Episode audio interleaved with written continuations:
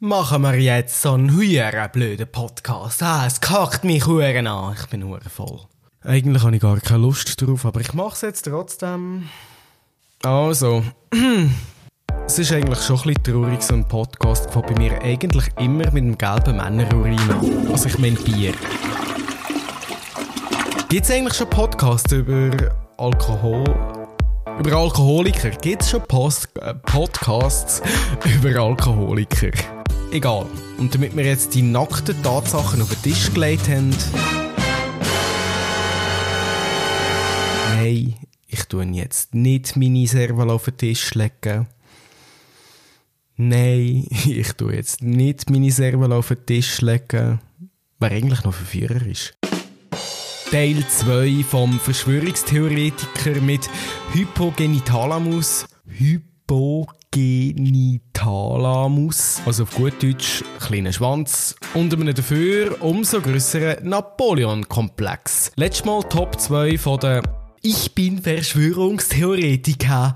Ich erfinde mein Leben neu. Serie. Unter anderem haben wir herausgefunden, dass die Politik den Coronavirus gemacht hat. Und dass es ja das ach so wehleidig scheissige Coronavirus gar nicht gibt. Machen wir doch gerade an diesem Punkt weiter.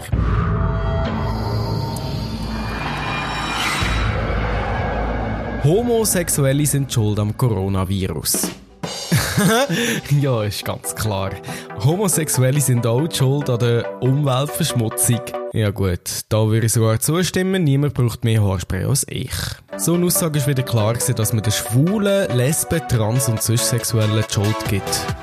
Sie sind ja eigentlich immer gesehen.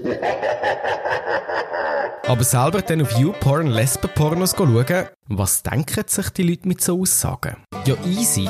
Die Hälfte, die den Schwulen die Schuld würde geben, sehen aus wie ein Neandertaler. Überrascht mich. Nicht.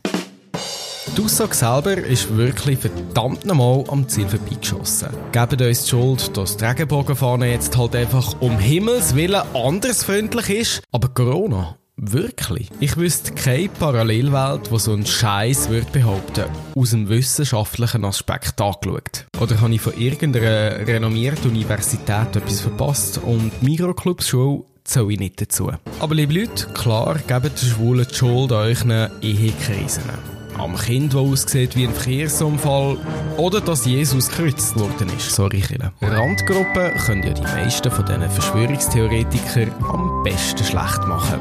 Es fehlt nur noch, dass einer mal sagt, die in Afrika duschen nie, darum werden sie so dunkel. Diese Aussage würde mich nicht überraschen, ist halt nur einfach rassistisch. So, by the way. Ja, so by the way.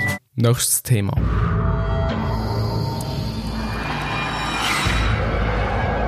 Der Bill Gates hat Corona erschaffen. Ist klar.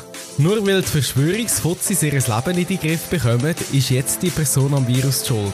Wenn's überhaupt existiert, natürlich. Da verliere ich um Gottes Willen jede Art von Verständnis. Nur weil ein Mann, aus Versehen auch, auch gerade der reichste Mann, natürlich mit dem verschissensten Betriebssystem, ist, kann er doch nichts gegen den Virus machen. Auch die hypothetischste, am naheliegendsten Erklärung, ja, die sind am besten Nonsens. Sorry.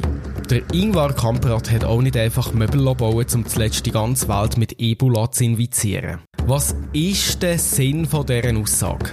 Hat dort irgendjemand schon lange nicht mehr seinen Penis irgendjemand reinschieben dass es so auf eine Kack-Idee kommt? Volks, aber was ist der Sinn hinter dieser Aussage? Bill Gates ist schuld. Aber nein, wirklich.